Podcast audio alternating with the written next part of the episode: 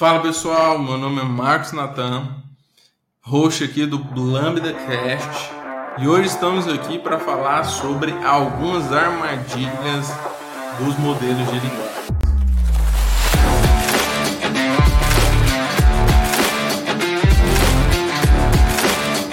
É, a gente falou aí no último episódio sobre prompt engineering, que é uma técnica para você conseguir extrair melhores resultados desses modelos. E hoje nós vamos falar um pouco dessas armadilhas, né? Algumas, alguns problemas que a gente precisa enfrentar, né? É, para trazer melhores soluções com esses modelos. Né? Indo direto para o assunto, a gente tem é, esse, essa, essa ideia, né?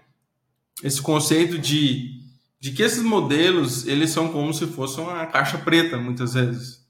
Né? Eles têm essa característica de serem estocásticos, no sentido de que, no final das contas, é, é uma caixa ali cheia de número estatísticos, etc.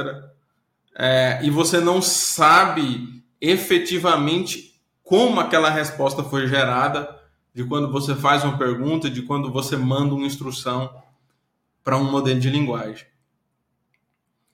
E esse e um dos, um dos primeiros problemas que a gente tem é justamente esse. Tá? Porque se você está usando um modelo para atividades comuns, né, uh, para uso pessoal, por exemplo, talvez você não vai se importar muito com isso. Mas um negócio não vai utilizar é, um modelo onde elas onde esse negócio não pode confiar. E uma das dificuldades que, que a gente tem nos modelos é saber de onde eles extraíram aquela informação para poder entregar aquela resposta. E isso hoje não é possível só usando um modelo puro. Né? Uma solução seria você usar um, um, uma abordagem de RAG, por exemplo, né? é, que é fazer uma recuperação dos seus dados reais, efetivos, e baseado nesses dados você consegue citar a fonte do que foi usado para responder aquela, é, aquela pergunta. Mas um outro problema né, são os vieses. Né? Porque hoje a gente tem N modelos no mercado e o viés ele vem do treinamento que esses modelos de linguagem tiveram. Né? todos esses modelos, né, essas IAs, elas passam por um treinamento e se não for muito cuidadoso, elas passam a ter vieses de resposta. E não é, só vieses quanto a questões sexistas, racistas, etc.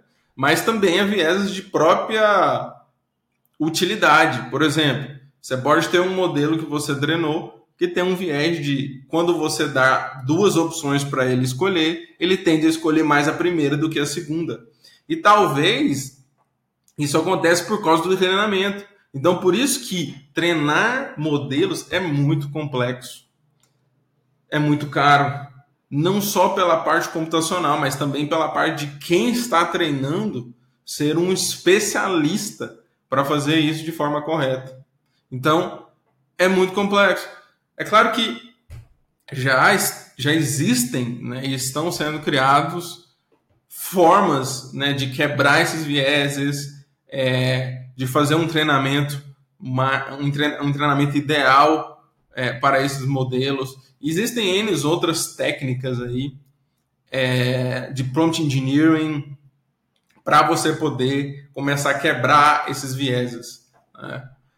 Mas eu acho que hoje uma das armadilhas e um dos problemas mais clássicos e mais falados é, com relação aos modelos de linguagens é a alucinação, né? Hallucinations, como eles falam lá na gringa.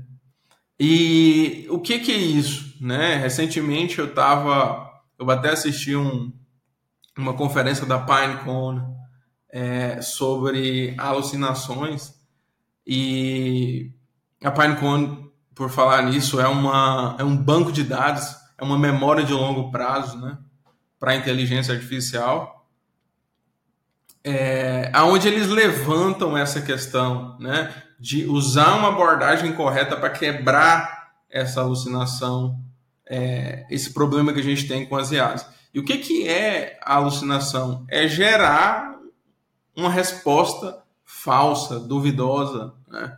que não é pautada em dados verídicos. Então, assim, isso é o mais comum.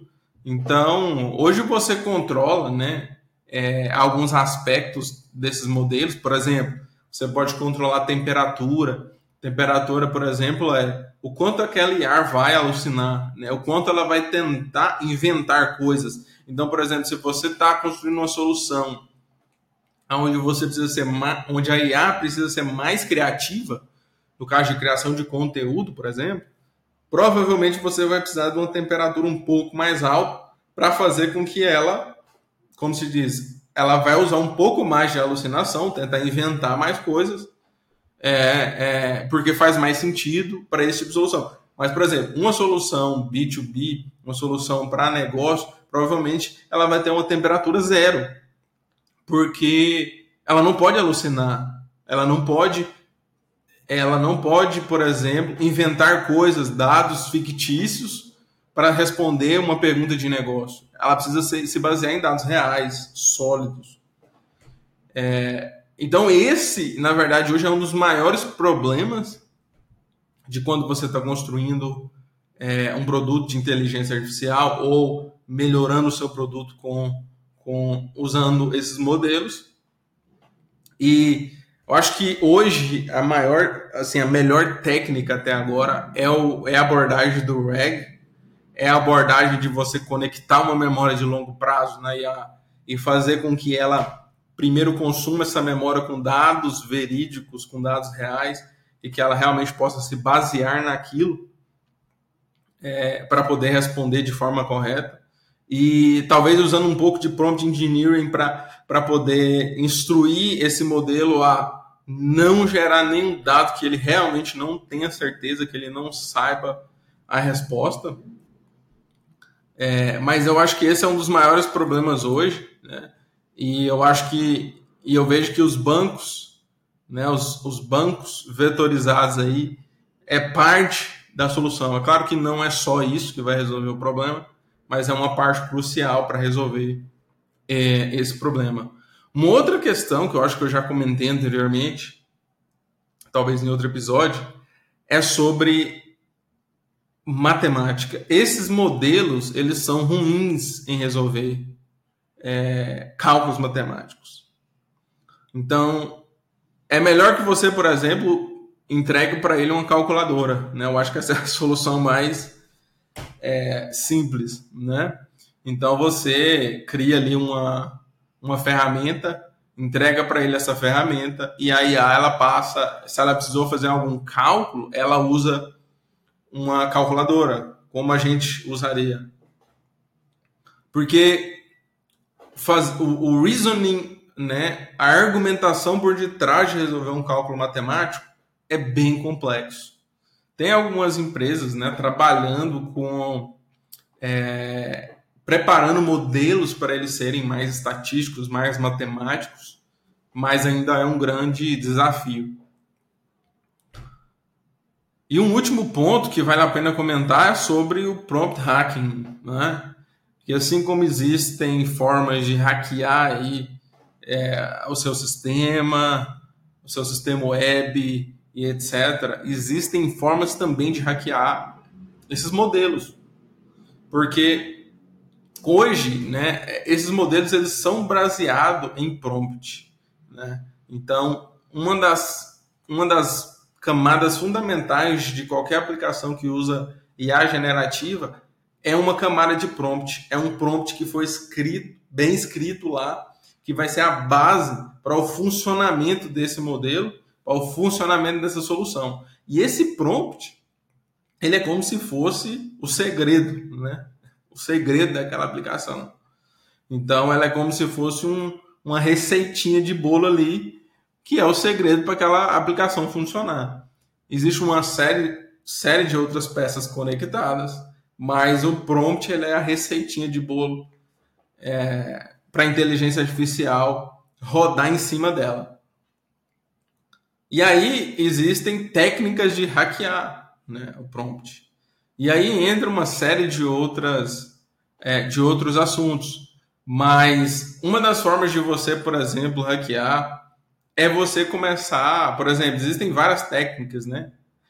É, de você, por exemplo, fazer um, um, um prompt leaking, que é você pegar e tentar fazer com que a IA ela print ou guspa o próprio prompt dela. Ela pega essa receita que está de trás do sistema e ela vai lá e joga aquilo como uma resposta, fazendo com que o hacker que está atacando aquele, aquela, aquele modelo passe a conhecer a receita por detrás daquele sistema, como é que ele funciona, como é que o prompt foi escrito, e a partir disso ele tem armas para poder começar a fazer perguntas, começar a acessar dados que não seria permitido para ele.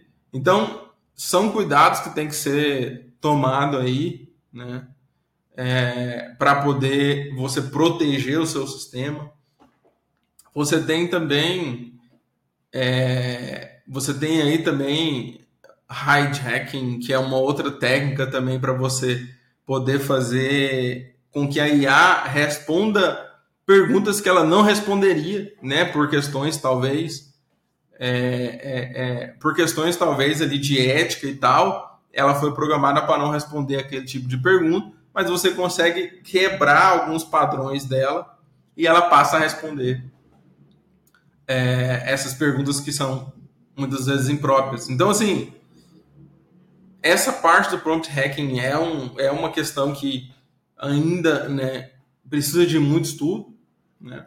mas é algo que vai ser muito mais comum no futuro. Né?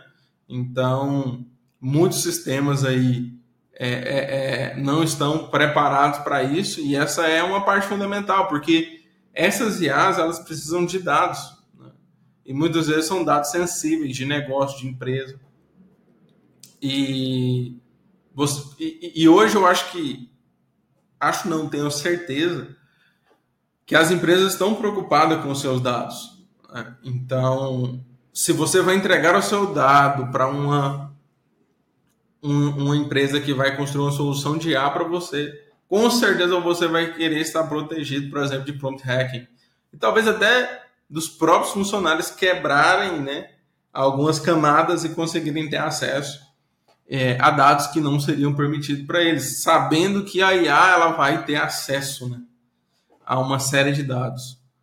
É, mas assim, esses são alguns pontos, né, que a gente pode comentar aí que, que são, vamos dizer assim, armadilhas ou problemas que você vai enfrentar é, trabalhando com IA e trabalhando com, com, com IA generativa.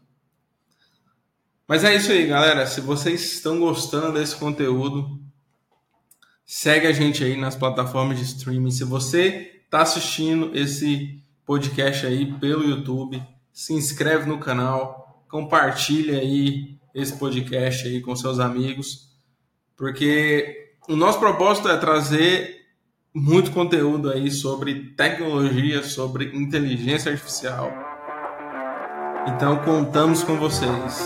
E é isso aí, galera. Tamo junto e até o próximo episódio.